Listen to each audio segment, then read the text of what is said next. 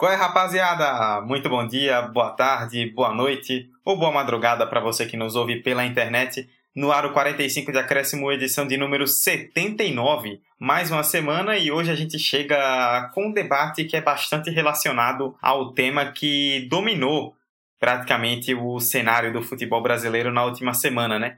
Na semana passada foi confirmado oficialmente que Jorge Jesus não é mais técnico do Flamengo, o português que fez história aqui no Brasil treinando o time rubro-negro, volta para Portugal, volta para sua terrinha para comandar o Benfica. Ele que já teve uma boa passagem pelo Benfica há alguns anos, retorna aos encarnados. E a passagem do Jorge Jesus, né, o debate que se gerou com a saída dele, toda a repercussão de quem podem ser os possíveis substitutos dele no Flamengo, geraram uma reflexão importante que a gente já queria fazer há algum tempo e aproveitamos esse gancho para fazer essa semana, que é a respeito dos técnicos brasileiros, né, da representatividade dos técnicos brasileiros. Nós temos bons exemplos nos últimos anos, mas o que acaba ficando bem claro é que, vamos dizer assim, a moral, né, podemos falar desse jeito, dos treinadores brasileiros acabou caindo muito nos últimos anos. Você vê várias torcidas de clubes mais endinheirados, clubes com mais condição, é, fazendo clamores por técnicos estrangeiros, os técnicos brasileiros não estão tão bem na fita nesse momento. E a gente sentou para tentar debater a respeito dessa representatividade dos técnicos brasileiros, né? O que é que está acontecendo com eles? Por que a gente não vê técnicos brasileiros em destaque no exterior? Por que os técnicos não conseguem mais ser grandes protagonistas de títulos importantes aqui no Brasil? O que é que tem acontecido para que a classe treinador brasileiro esteja cada vez mais desvalorizada, né? Vamos falar sobre tudo isso a partir de agora. Eu, Eduardo Costa, apresento mais uma vez esse podcast e estou ao lado dos meus queridos amigos e que com certeza sofreram muito com a saída do Jesus na última semana. Roberta Souza. E aí, pessoal, tudo bem? Vamos para mais uma semana com esse assunto com gancho não tão feliz, né? Se eu for olhar pelo meu lado flamenguista, mas que gera muita reflexão, que é muito importante que a gente traga para vocês nesse debate e Vitor Santos. E aí, pessoal, é, gravando hoje depois de comprar lenços e lenços para enxugar as lágrimas, mas é assim mesmo, o futebol tem seus tempos, enfim, deixando o lado do torcedor de lado agora, mas vamos falar de um tema que tem polêmica, pode, pode se puxar muita polêmica aí desse tema, a gente já trouxe aqui alguns debates sobre técnica e tal, mas hoje é um tema um pouco muito bom de se refletir para entender melhor essa essa realidade dos técnicos brasileiros. Perna esquerda, Neymar levantou! Roberto! Minha Nossa Senhora! O impossível aconteceu, meu Deus do céu! Cruzou para Paulinho, entrou na área, vai fazendo o domínio da bola, fez, botou no terreno, parou, prendeu, driblou o back, rolou para trás, o Hernani, por Enis, emendou, guardou, é campeão! Pirlo, Pirlo, ancora Pirlo, di tetto, tiro, gol!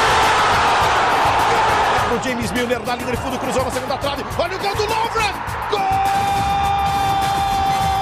Que é sua, Tafarel, partiu, bateu, acabou, acabou!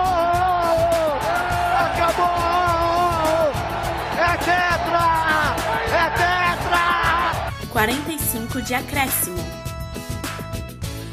Bom, antes da gente falar mais especificamente né, sobre os treinadores brasileiros, sobre o que nós nos propomos a debater essa semana, vamos falar um pouquinho sobre essa questão né, do Jorge Jesus. Ele que chegou ao Flamengo em junho de 2019, né? Ficou aí praticamente um ano no clube carioca e nesse meio tempo teve números assustadores, né? Foram 57 jogos, 43 vitórias, 10 empates e só 4 derrotas. Curiosamente, ele foi campeão carioca, brasileiro, da Supercopa do Brasil, da Libertadores, da Recopa Sul-Americana e se a gente contar por fora também, né, a Taça Guanabara junto ali com o Campeonato Carioca, que acabou sendo um troféu separado. Então foram seis troféus nesse meio tempo, com quatro derrotas. Ele teve mais títulos que derrotas pelo Flamengo, é uma coisa absurda, além, é claro, do vice-campeonato mundial. E aí eu deixo para vocês, começando pelo Vitor, a gente fala a respeito da, dessa questão né, dos técnicos brasileiros, se eles não conseguem mais trazer um jogo vistoso, um jogo eficiente, um jogo que, que traga novidades, né, digamos assim.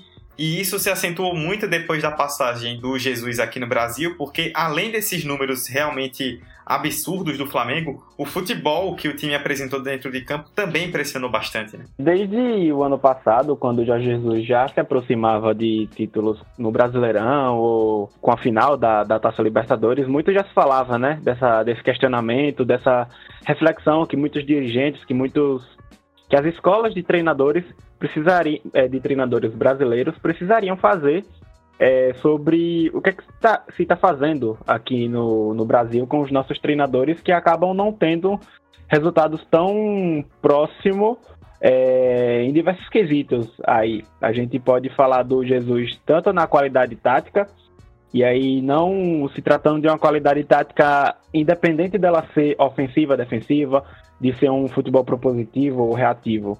A questão não é essa, a questão é ter uma qualidade tática que saiba ser usada e saiba ser gerenciada a longo prazo, para se ter uma consistência que, apesar de certas oscilações, tenha uma boa sequência com resultados. E além disso também é, trouxe questões também de da questão de uma imagem de um treinador no time que a gente não, não via há bastante tempo aqui no, no, no futebol brasileiro. É, Jesus saiu do Flamengo. É engraçado demais, vai ser engraçado gravar esse episódio falando Jesus, Jesus e. Jesus saiu. Jorge Jesus saiu do Flamengo com imagem de ídolo. E se a gente olhar para trás, é, ao menos nesse século, e tentar enxergar algum treinador que saiu do time ou que teve o papel de ídolo, que conseguiu construir a, a, a imagem de ídolo em seu clube, são muitos poucos. Muito pouco treinador consegue essa categoria. A gente pode pensar talvez no, no Vanderlei Luxemburgo ali com Cruzeiro e Santos, apesar do trabalho curto, né, de tiro curto, um ano só, apesar das enormes conquistas que ele conseguiu. A gente pode pensar no Murici, e aí é, o Murici tem uma representatividade maior no São Paulo por tudo que fez pelo tricampeonato e tudo mais. E mais recente a gente tem o Tite e o Renato Gaúcho em Corinthians e Grêmio, respectivamente. Então, são muito poucos treinadores que acabam criando dentro do clube um carinho afetivo muito grande, além de, dos resultados das conquistas. É muito, muito pelo. Claro, o resultado de conquista pesa muito, mas também muito pelo que vê dentro de campo. E a gente não via isso há muito tempo.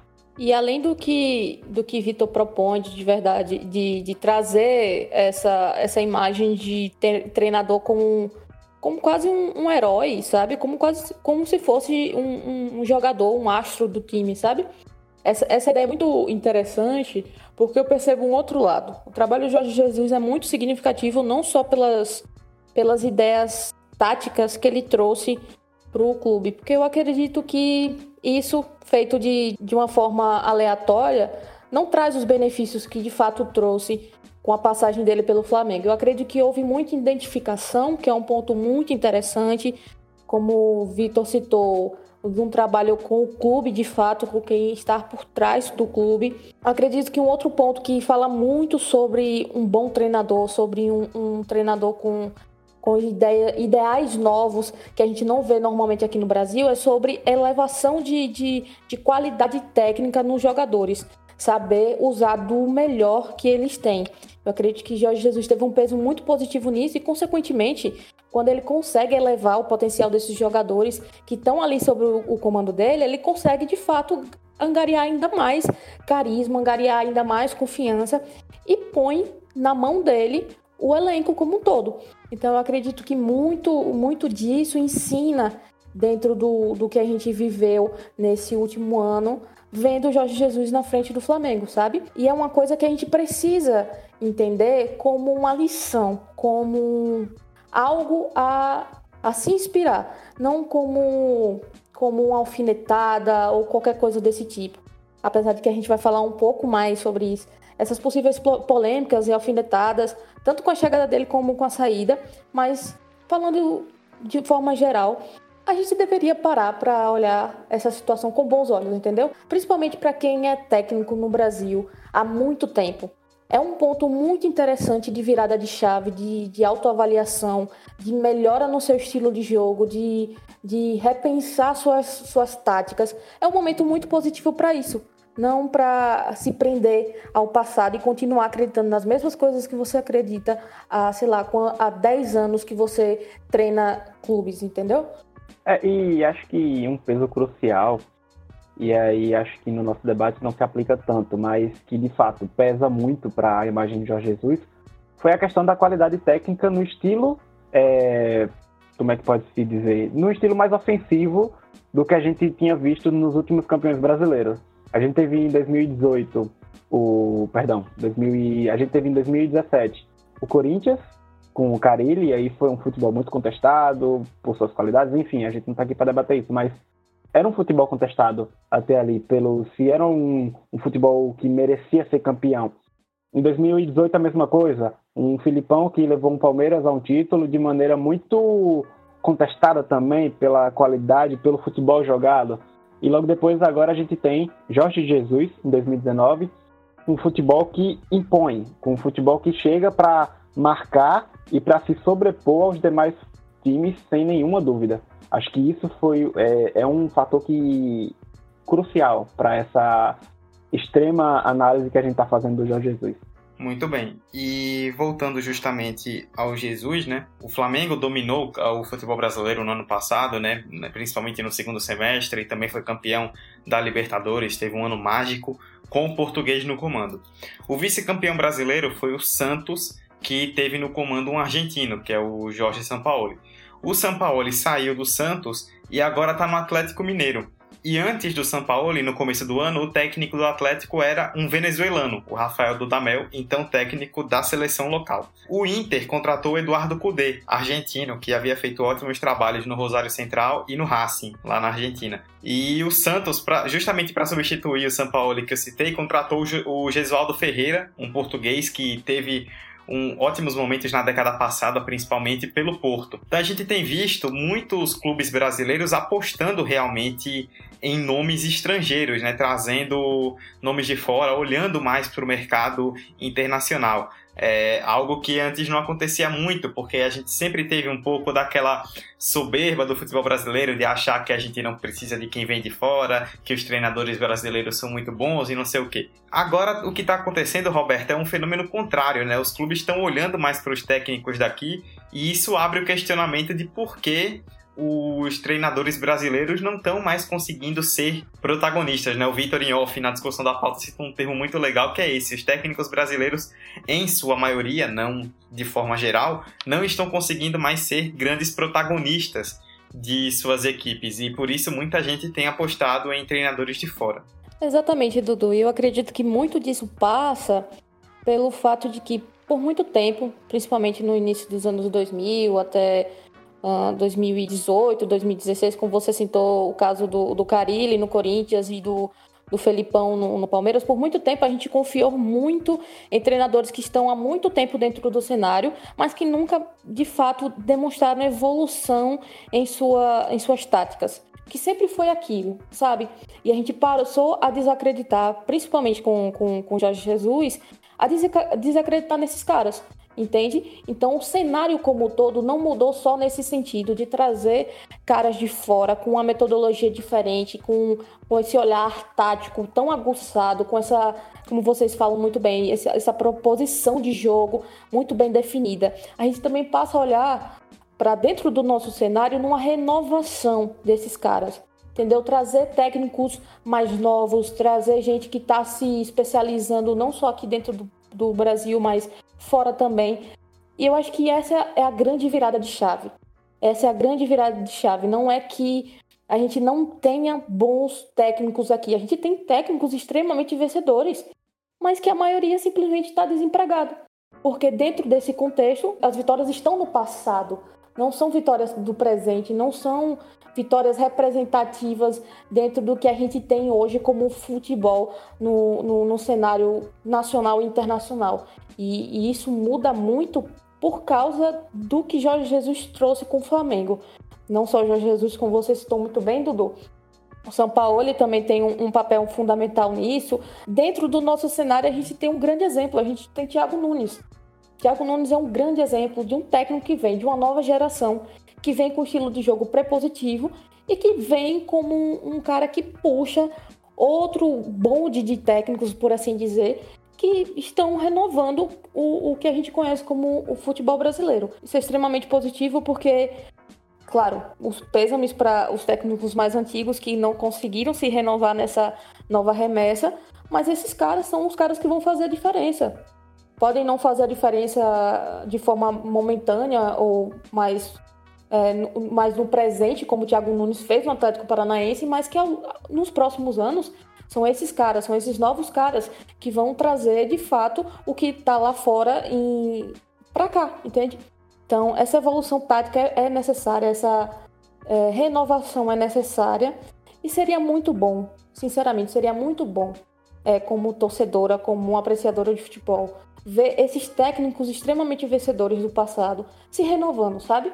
Seria algo ideal, seria o um cenário ideal. E aí sim a gente conseguiria uh, entender, e aí seria o sinal claro que a gente entendeu a mensagem. Que não é soberba que vence jogo, não é uh, habilidade técnica de jogadores que vence jogo, é um conjunto de outras coisas que precisam ser trabalhadas muito bem para que tudo funcione.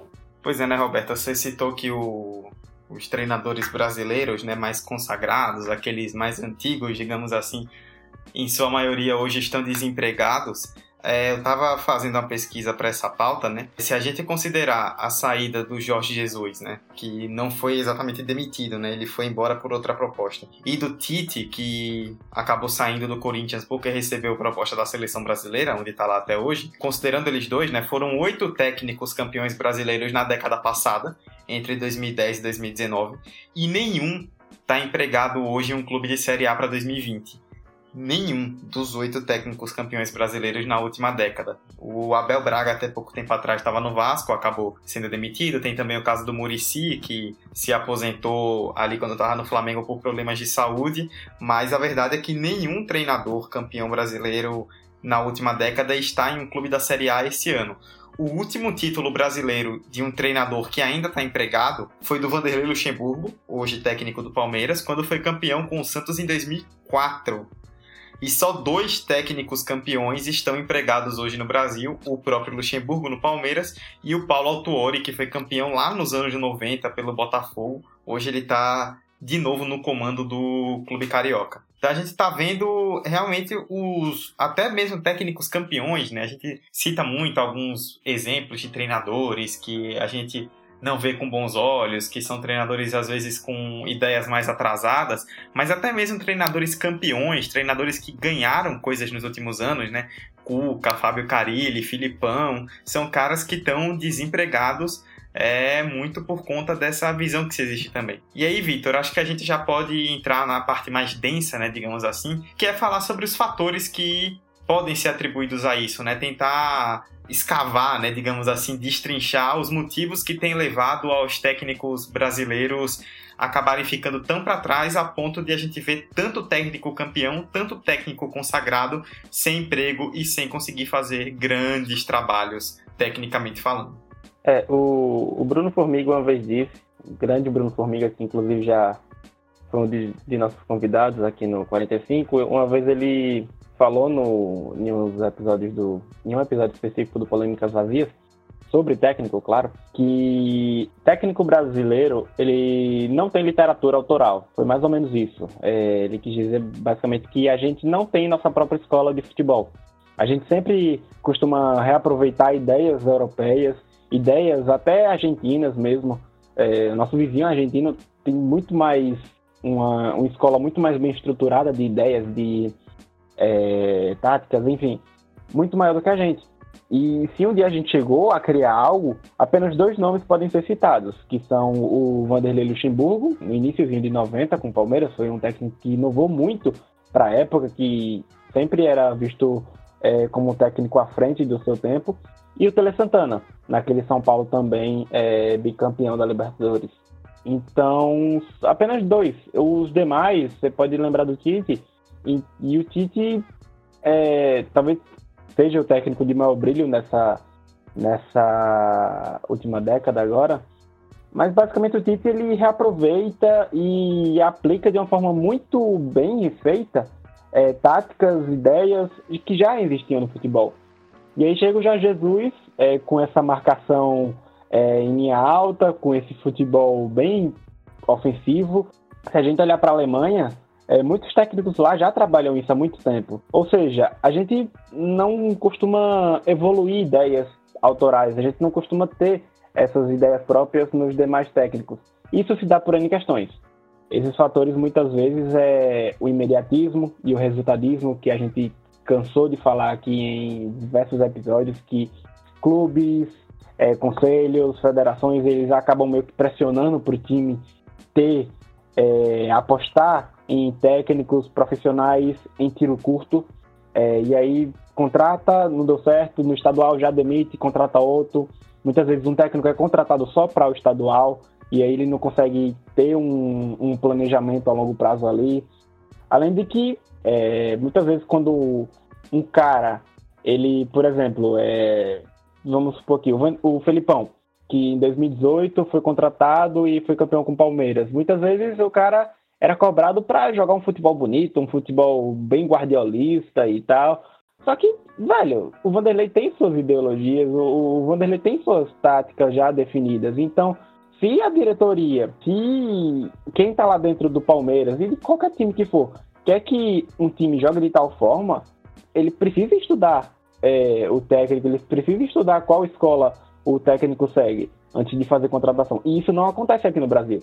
Em raros, raros, raros casos, isso acontece. Raríssimos casos, o, a diretoria olha para seu elenco para depois ir atrás de um técnico. Muitas vezes acabam meio que é, não bate. Muitas vezes acaba que não bate e acaba nessa, nessa enxurrada de, de falta de resultado, né?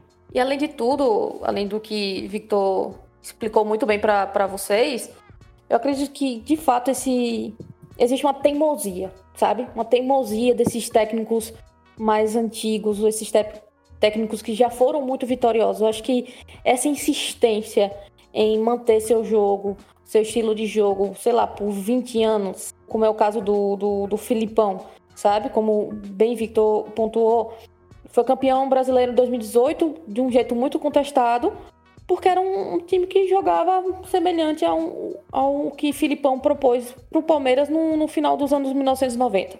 Então, tipo, é meio, meio inconcebível que a gente veja, que a gente presencie dentro de um cenário totalmente é, diferente, quase que revolucionário do nosso do, do, do, futebol, não só aqui no Brasil, mas principalmente no exterior e trazendo esse, essa, essas, esses ideais do exterior para cá, que essas coisas ainda aconteçam. Bem como o Vitor falou, não é que a gente precise necessariamente importar essas coisas. Eu acho que a gente tem muita capacidade de desenvolver coisas aqui dentro do país. Porque, parando para pensar, nosso futebol, nosso campeonato brasileiro como todo, ele é diferente de outros campeonatos é, na Europa. Ele é muito diferente. Existe toda uma, uma, outra complexidade que precisa ser avaliada na hora de você definir como é que você vai articular o time, como é que você vai montar o time, quais as táticas que você vai usar. Você precisa avaliar o contexto. E eu acredito que falte muito isso, como eu falei, pela teimosia, por pensar de forma engessada e a gente tem muita capacidade para criar coisas adequadas à, à, nossa situação, adequadas ao nosso futebol, sabe? A questão toda é por que, que a gente não faz isso? Por que, que a gente não dá mais espaço a quem faz isso aqui dentro do país? E é por isso que tanta gente vem de fora para cá, principalmente nesses últimos anos, e tem mostrado um, um, bom resultado e a gente tem se apegado ao fato de é porque a gente trouxe de fora. Mas não. É porque a gente não sabe entender o cerne do problema. O cerne do problema não é ah, precisamos trazer um treinador de fora. O cerne do problema é precisamos pensar como é o nosso futebol, precisamos pensar como técnicos podemos fazer, como podemos fazer diferente dentro do que a gente tem de, de, de contexto. E isso não é uma coisa que se faz fazendo 5 mil cursos, é, se profissionalizando, sei lá, em milhares de outras coisas, em milhares de, de, de, de, de cursos de fato. Isso se faz parando para refletir. É claro que é muito bom ter uma bagagem, é, uma referência, mas utilizar com as próprias palavras, sabe? Uma referência é isso. Você lê um material, você entende o que está ali e você coloca nas suas próprias palavras. E eu acho que é isso que falta bastante, fato, no, no, no nosso cenário. Sem contar a parte de, de como nosso futebol anda um pouco desvalorizado, tanto por, por questões que, que vão além do campo, que, que são questões econômicas e, e passam por segurar os bons jogadores que a gente tem. E nesse, nessa pouca possibilidade de poder bater de frente com, com grandes europeus e grandes times que querem nossos grandes jogadores, eu acho que isso criou uma, um certo senso de urgência para a gente refletir sobre, sobre essa renovação técnica no nosso futebol. E eu acho que é isso que, que se soma bastante à, à representatividade do trabalho de Jorge Jesus. Eu acho que essas coisas vão se somando e evidenciando nosso problema, mas ainda acho que falta muito para a gente entender de fato qual é o problema, sabe? Que esse problema seja compreendido e corrigido da forma correta. Tem um caso que eu acompanho até mais de perto por razões de ser torcedor e tal, do Maurício Barbieri, que em 2018 ele meio que veio à tona no futebol profissional como técnico, depois de ficar um tempo como interino e depois acabou assumindo o Flamengo de 2018, que terminaria como vice-campeão naquele ano. Eu estava dando uma olhada no tempo de trabalho que o Barbieri teve, e não só no Flamengo, mas nos demais times que acabou treinando posteriormente, e é assustador. É muito assustador a falta de tempo que um treinador que até então é, por algum momento, independente se foi um mês ou dois meses, ele acabou meio que sendo uma, um exemplo de um treinador estudado, de um treinador que poderia ter um bom futuro, ter um potencial para trazer bons resultados para o time que estiver comandando o dia, porque é um treinador que inova, um treinador que é diferente justamente disso de que Roberta falou. É, traz algo que o Filipão ou que o Vanderlei Luxemburgo até então não teria trazido. Só que aí o problema é o tempo acho que todo profissional, independente se é treinador ou não, precisa de tempo para pegar experiência e para desenvolver as suas virtudes naquela área. E aí o Maurício Barbieri, ele passou seis meses no Flamengo, isso contando todo o período que ficou comandando o time principal. Só que desses seis meses, salvo engano, dois ou três foi como técnico principal e não como é, interino. Logo em seguida, ele passou cinco meses no Goiás, e aí vem os casos assustadores. É, depois do Goiás, ele passou apenas dois meses no América Mineiro, foi contratado pelo América Mineiro e passou dois meses. E agora, mais recente, é, passou mais uma vez só dois meses no CFA. Isso dá uma média de apenas três meses e meio por clube nesses últimos clubes da vida dele. Basicamente, 18 partidas em média nesses últimos quatro clubes teve o Barbieri para tentar aplicar a sua ideia, o seu futebol e o seu jeito de jogar, independente se vai dar certo ou não. É um treinador novo que precisa testar e precisa rodagem. E aí, de novo, vem aquela ideia do resultadismo e do tiro curto. Time de futebol, independente se for grande, pequeno, médio, independente se estiver no G4 ou no Z4, ele quer um resultado imediato. E aí, por diversas questões, né? É, muito se fala do corporativismo que há aqui no futebol brasileiro, da questão dos conselhos, que muitas vezes acaba blindando é, esses treinadores mais medalhões, que acaba sempre chamando eles para salvar no último momento. Então, é complicado, é algo muito denso para que acaba dificultando até os que estão chegando agora. É, eu creio que tem uma questão que influencia muito, né? Tipo, é, é, é bom lembrar, né? Destacar inicialmente que existem excelentes exemplos, nomes muito bons aqui no futebol brasileiro, né? Nem tudo é motivo de crítica, porque pode-se pensar que a gente está fazendo uma crítica geral aos treinadores como um todo, mas não é bem isso, né? Tipo, existem bons nomes também. É importante destacar a questão do resultadismo. Tipo, no futebol brasileiro, a gente já não tem nos últimos anos grandes mentes táticas que trazem é, realmente é, coisas novas e que sirvam de reflexão para a gente. E ainda assim, quando a gente encontra, é difícil ver essas mentes tendo muito tempo de trabalho porque há um resultadismo muito grande. Quando eu estava estudando para essa pauta, né, eu fiz umas anotações e eu coloquei, né, tipo, tá, você pode ter boas ideias, ter bons conceitos, tentar aplicar esses conceitos, mas Experimenta ser eliminado no estadual levando uma goleada do seu rival para ver o que acontece no campeonato estadual. A torcida já cai sua cabeça. A diretoria já pressionada começa a ter conselheiro ali dentro falando: "Ó, oh, esse cara não serve, esse cara tem que ir embora". E aí isso acaba desvalorizando o trabalho, né? Outra questão que acho que Roberta foi quem acabou tocando aí, que é a respeito da desvalorização do nosso futebol, né? A economia brasileira ela não é tão forte, a moeda brasileira é fraca, então a gente vê muito time de repente perdendo muito jogador. Tiveram dois casos que eu destaquei aqui estudando. O primeiro que eu lembro muito bem, em 2016, quando o Corinthians foi campeão brasileiro, e no ano em 2015 no caso, e aí no ano seguinte, 2016, veio a China e levou praticamente todo mundo. O Corinthians perdeu praticamente a espinha dorsal do time de um ano para o outro, além do Tite ter ido para a seleção. E o caso do Atlético Paranaense do ano passado, né? Se você pegar o time titular do Atlético Paranaense que começou 2019 e o que começou 2020, além de não ter o Thiago Nunes, que é o treinador que foi para o Corinthians, perdeu o Léo Pereira, perdeu o Renan Lodi, perdeu o Matson, perdeu o Bruno Guimarães, perdeu o Cirino, perdeu o Rony, perdeu o Ruben. Só aqui já foram oito jogadores que em algum momento foram titulares durante o ano e foram embora. E isso certamente prejudica o trabalho de qualquer treinador.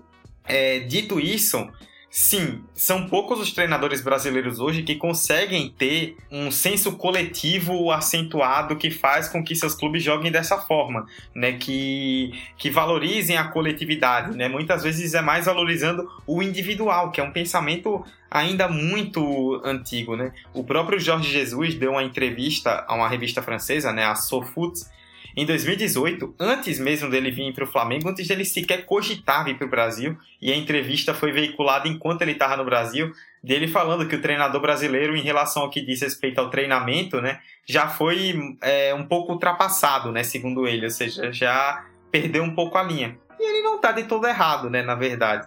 Ainda mais quando você vê os grandes clubes apostando sempre naqueles mesmos nomes. Né? A Roberta citou a falta de variação. É, eu lembro que o que se falava quando o Filipão ganhou o Campeonato Brasileiro em 2018 pelo Palmeiras foi que o time jogava num estilo muito parecido dos grandes times do Filipão nos anos 90. E assim, mas também em 2018. Se você apresenta um time com a, a mesma característica que você jogava na década de 90, o que é que você evoluiu nisso? O que é que o clube cresceu nisso? Tipo, nada, na verdade. Nada, nada, nada. Tá jogando a mesma bola de anos atrás. Só que quando o time ganha é difícil de questionar, né? Certas mensagens, certas ideias são mais fáceis de serem passadas e engolidas quando o seu time está vencendo. Quando o time perde, não necessariamente isso acontece.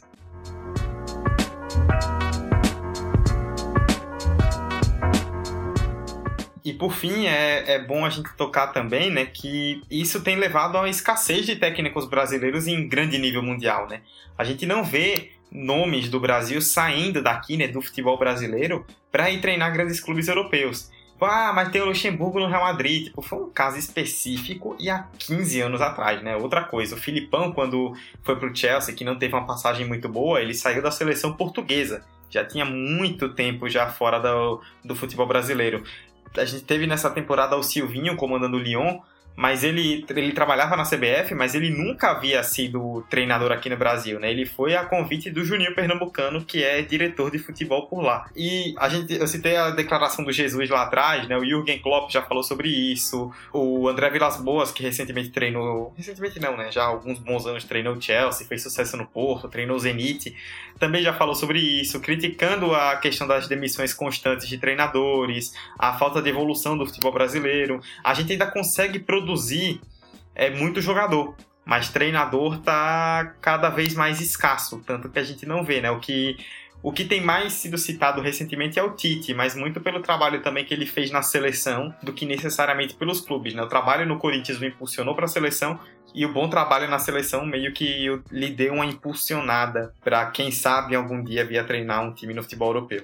E para completar de vez, eu quero jogar para vocês. A gente viu, né, como eu citei lá no começo, vocês já discorreram sobre isso, clubes mais estruturados, mais endinheirados, com mais condição no futebol brasileiro, buscando técnicos estrangeiros, né, buscando nomes de fora. É, Roberta e Vitor, para vocês discorrerem um pouco. O futebol brasileiro adora entrar nas modas, né? Quando algum determinado estilo de comando dá certo, o futebol brasileiro gosta de seguir esse modelo. A gente pode ver nos próximos anos essa tendência se consolidando, ver mais nomes estrangeiros ganhando espaço, como a gente vê em ligas fortes como a inglesa, por exemplo, muitos profissionais de fora ganhando espaço, ou a tendência é que isso seja mais uma moda mesmo e logo logo isso passa?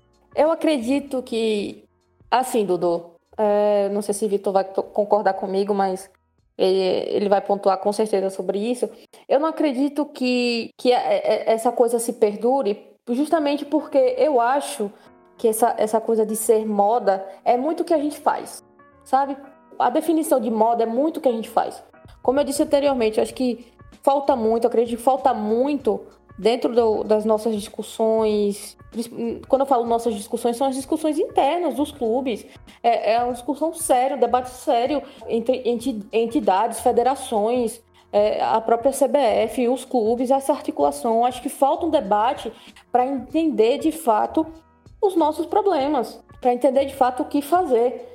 Enquanto a gente não entende de fato o que fazer, a gente vai ceder essas modas, a gente vai ceder esses momentos, a gente vai vai, vai pegar isso pro, sei lá, como, como o que a gente está falando aqui, de trazer, de trazer técnicos estrangeiros. A gente vai continuar fazendo isso até a gente ver que não dá certo. Que não é isso, sabe? E aí vai aparecer uma outra moda e a gente vai tentar adequar. E, e a gente vai continuar fazendo isso até entendermos de fato o que é o problema.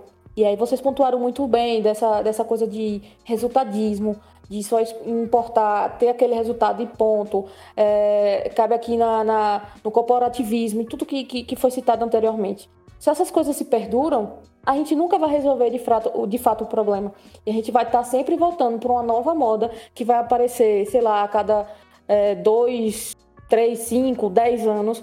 E a gente vai ficar dependendo disso, enquanto o futebol, fora do no, dos nossos limites territoriais, está se desenvolvendo da forma correta, entendendo quais são as particularidades que, que tem ali dentro e tentando evoluir, entende? E eu acho que essa é uma tendência muito forte. Se em algum momento a gente pensou que nós somos o, o país do futebol, lembrem de ouvir, quem não ouviu ainda o episódio sobre isso, escutem, mas se a gente em algum momento pensou que era o país do futebol, a gente cada vez mais, enquanto a gente manter essa postura, nós vamos perder essa sensação. E essa é uma sensação que a gente ainda sente, porque a gente ainda tem vitórias, a gente tem um histórico, a gente tem um passado. Mas a gente já deixou de ser há algum tempo. O 7 a 1 não foi só um 7 a 1. O 7 a 1 foi um sinal muito claro de que tinha alguma coisa errada. Só que a gente ainda se apega muito a, a, a essa visão do passado. Como eu falei antes, os técnicos se apegam muito na teimosia, de um, um orgulho por não renovação. Como a gente está falando aqui, não é uma generalização, mas alguns sim se apegam a isso. Enquanto a gente tiver essa sensação de somos o país do futebol, é, eu acredito que a gente vai continuar com essas pequenas coisas, com essas pequenas modas. E a gente só vai, de fato, entender o problema quando a gente tomar um, um puta de um socão no estômago, sabe? E tipo, putz, o futebol lá fora tá há milênios à frente do nosso. O que é que a gente pode fazer? O que é que tem de errado aqui? Eu acho que é essa, essa reflexão que a gente não pode tardar que a gente tem que trazer o quanto antes para dentro do nosso cenário, entendeu? É, eu concordo contigo, Roberta, mas aí teve uma coisa que você falou no final que me chamou a atenção, que é tipo, é, a gente vai prestar atenção nisso quando levarmos um socão no estômago. Levar 7 a 1 em casa numa semifinal de Copa do Mundo já não seria um socão no estômago suficiente? É, mas é, é aquela coisa, a gente tem memória curta, Dudu. Da mesma forma que essas, que essas manias, essas modas vêm e vão isso em, em, vários cenários da nossa, da nossa vida enquanto brasileiros. A gente tem muita memória curta. E a gente não avalia. A gente não para para avaliar de forma complexa, sabe? A gente não para para de fato entender. A gente, tipo, tomamos 7 a 1. Ah, mas a Alemanha era uma Alemanha imparável. Velho, a Alemanha ganhou da Argentina na final com um gol sofrido. Por que, que existe uma diferença tão gritante entre a gente e o nosso vizinho Argentina, tanto para jogadores, para questão tática, quanto para formação de técnicos. Por quê? Porque a gente não para para ver isso, entende? Eu acho que, que, que é muito, um, de fato, mais uma vez, uma teimosia gigantesca, uma soberba gigantesca, e que ou a gente larga a mão dessas coisas, ou a gente vai continuar tomando 7 a 1 É, daqui a pouco a gente vai estar tá tomando 7x1 da Croácia, a gente vai estar tá tomando 7x1 da, da, sei lá, da Rússia. A gente vai estar tá, tá tomando 7x1 até do, da Finlândia, se a gente brincar, entendeu? É, é disso que eu tô falando.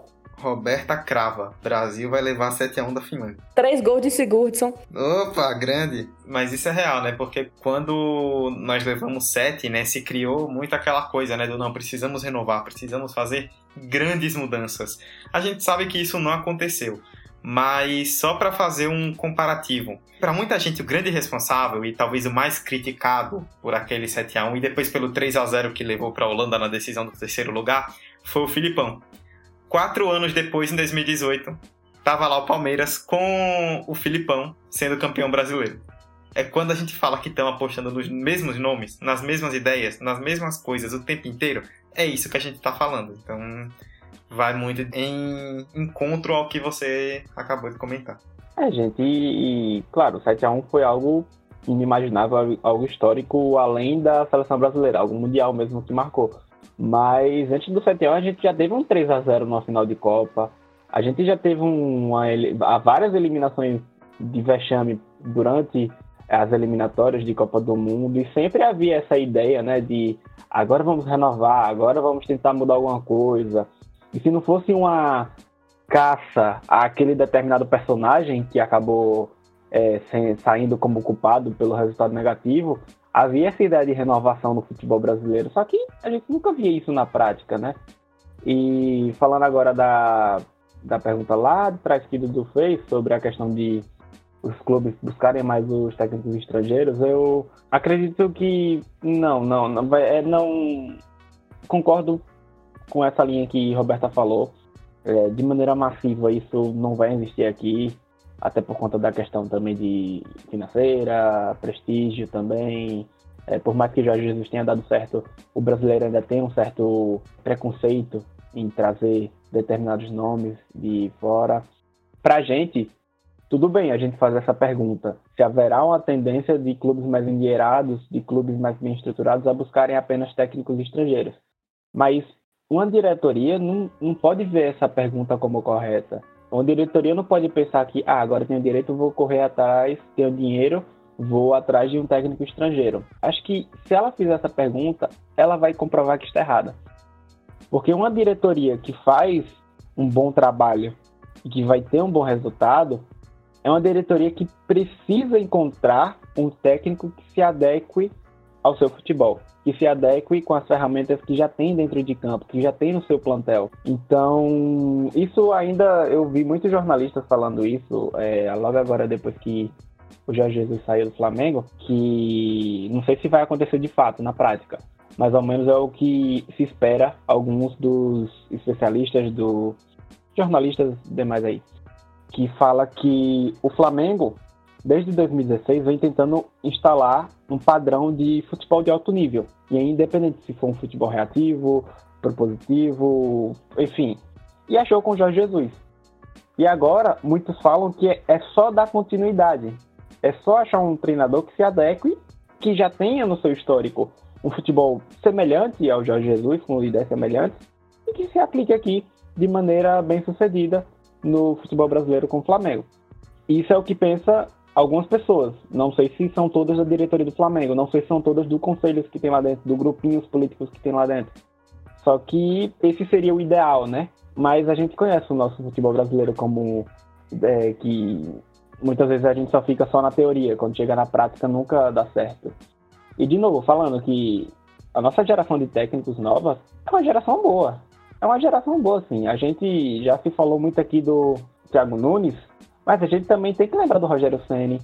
A gente tem que lembrar também do Aldair Helma, que fez um bom trabalho para cima do Inter, independente se for um futebol propositivo, ofensivo ou defensivo, é um bom treinador que consegue praticar de maneira eficiente o seu futebol, a sua ideia. A gente tem o, o Barroca no Botafogo, que ainda é muito novo, mas também tem ó, boas ideias. No Atlético Mineiro, a gente teve dois nomes bons que podem aparecer futuramente, como o Thiago Largue e o Rodrigo Santana, muito jovens, mas que têm também uma carga de estudo maior do que esses medalhões que a gente já citou aqui, que são pessoas que já estão dispostas a receber coisas novas, coisas diferentes. E isso é bom pra gente. Então, técnico bom a gente tem. Claro que longe ainda de ser um padrão europeu, mas é algo que a gente tem, ferramenta a gente tem. Basta saber investir. Pontuando um, um, um pouco para acrescentar é, o que a gente está falando aqui, um outro grande sinal que tem alguma coisa errada, que tem, tem, tem a gente está fazendo alguma coisa sem sentido. Quando a gente para para olhar a representatividade de técnicos brasileiros fora do nosso país, sabe? O desempenho deles em comandos de times europeus. Basicamente falando isso. A gente invertendo um pouco a ordem do que a gente está falando até então. O que é que a gente consegue tirar de, de, exemplos como o Ricardo Gomes no PSG? Uma passagem de, de dois anos que ele conseguiu basicamente Copa da França e Copa da Liga Francesa, mas ainda assim algo muito muito muito básico. A gente tem um trabalho de Leonardo que não deu continuidade com os dois grandes de Milão. A gente tem Parreira, o próprio Parreira, com que a gente comentou é, é, no episódio do, do jejum, dos grandes jejuns, que a gente falou do Valência. A gente tem Zico, que para mim eu acho que é, que é o, o, um pontinho fora da curva nesse, nesse cenário, porque de fato ele conseguiu uma grande representatividade quando trabalhou no campeonato turco, mas ainda assim é um campeonato turco, a gente não está falando de, das grandes ligas europeias. Então, tipo assim, há muito tempo a gente vem tendo sinais de que talvez o que a gente trabalha aqui dentro do Brasil, a forma como a gente pensa tecnicamente, a forma como a gente é, comanda os jogadores, tem algo errado. Porque se tivesse algo certo, se de fato a gente tivesse uma identidade técnica, se de fato a gente entendesse, claro, cada um com, com a sua individualidade enquanto, enquanto técnico para aplicar suas, suas metodologias, mas se a gente tivesse uma identidade, a gente teria alguns melhores exemplos atuando fora do nosso país, atuando no campeonato, em campeonatos europeus, em, em grandes ligas. E a gente não tem, mas a gente não para para pensar nisso. A gente só quer importar. A gente quer importar sem pensar no que a gente tem. Eu acho que, que é, de fato é, um, é uma grande falha e a gente vai continuar com, essas, com esses imediatismos até que de fato, de alguma forma, a gente modifique o pensamento do futebol brasileiro. O pensamento. Não, não coisas pequenas e, e detalhes é, superficiais. O pensamento do futebol do, no Brasil. Exatamente, né? Aí vai também de encontro ao que o Vitor disse nesse último comentário dele, né? Também temos bons nomes no, no futebol brasileiro. Ele citou o Barroca, o Largue, o Rodrigo Santana, tem também o Rogério Senna, o Thiago Nunes, o Fernando Diniz, Roger Machado, treinadores de boas ideias, de boas filosofias de jogo, assim como a gente tem muito treinador ultrapassado na Europa, né? Quem acompanha a Premier League está vendo bem a situação que o Tottenham está vivendo nessa temporada, muito por conta de um José Mourinho que há muito tempo já não consegue entregar o que ele entregou durante anos. Então tem treinador muito bom no Brasil, tem treinador ultrapassado lá fora também. Mas vai isso aí também de encontrar o que você falou agora, né, Roberta? A gente vai acabar contratando treinador estrangeiro simplesmente por ser estrangeiro, porque tem que trazer estrangeiro, porque o estrangeiro está ganhando. Sem às vezes pensar necessariamente em alguns casos específicos no que aquele nome pode trazer. Recentemente teve o Paulo Bento no Cruzeiro, que chegou, uau, português, treinou Portugal na Copa de 2014, trabalhou com Cristiano Ronaldo, agora vai, fez um trabalho muito ruim. Não conseguiu acrescentar nada. Então não quer dizer que ele é estrangeiro, que ele não vai acrescentar, não, que ele vai acrescentar, não quer dizer que ele é brasileiro, que ele não vai acrescentar. Mas tudo precisa ser feito dentro de uma metodologia, dentro de uma ideia de trabalho. Mas uma coisa me parece certa, pelo menos agora, né? Principalmente se a gente vê, por exemplo, a reação de torcedores do Flamengo a especulações de treinadores brasileiros para substituir o Jorge Jesus. Definitivamente, pelo menos nesse momento, os treinadores brasileiros não estão vivendo um momento de muita moral e precisam trabalhar para que isso acabe virando. Vamos fechar o debate então.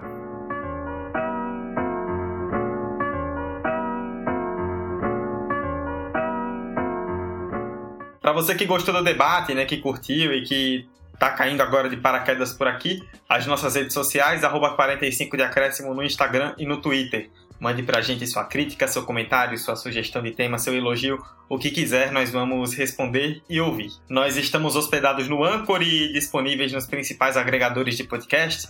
No Spotify, no Apple Podcasts, no Google Podcasts, no Deezer ou no seu agregador favorito. É só pesquisar por 45 de acréscimo e você irá nos achar. E onde for possível, deixe também uma avaliação positiva, um comentário legal, ajude a fazer com que o 45 cresça cada vez mais. Este foi o 45 de acréscimo de número 79. Eu, Eduardo Costa, estive ao lado de Roberta Souza e de Vitor Santos nesse debate bem interessante a respeito de treinadores brasileiros, estrangeiros e do que esperar daqui para frente. Roberta, valeuzão pela presença e até a próxima. Até a próxima, Dudu. É, espero estar de volta aqui próxima semana. Vamos ver, vou fazer esse suspense.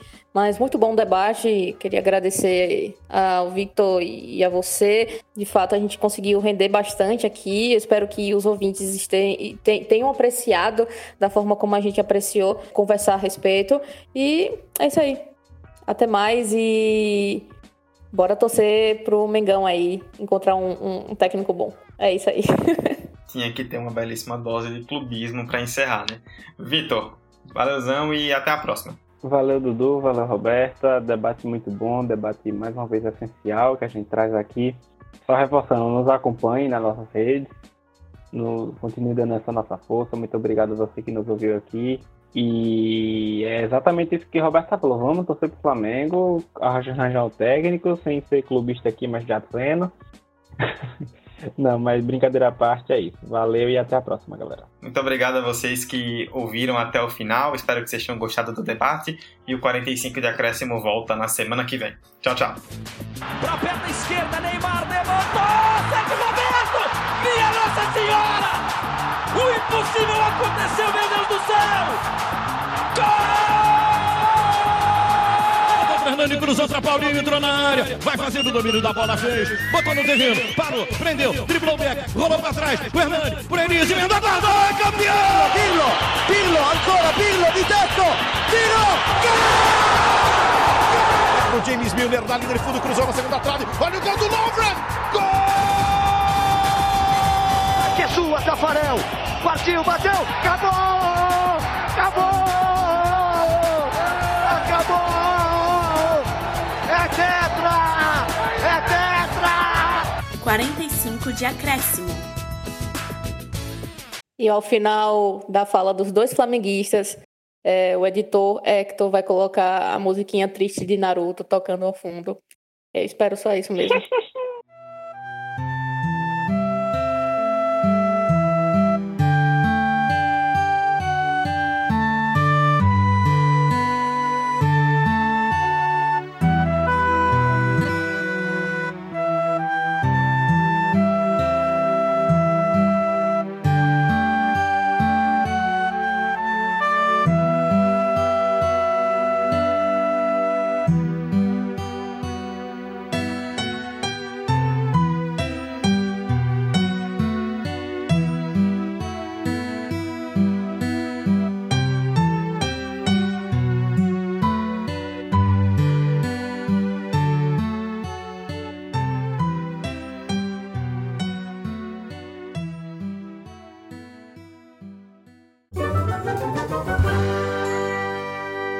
Esse podcast foi editado por Hector Souza.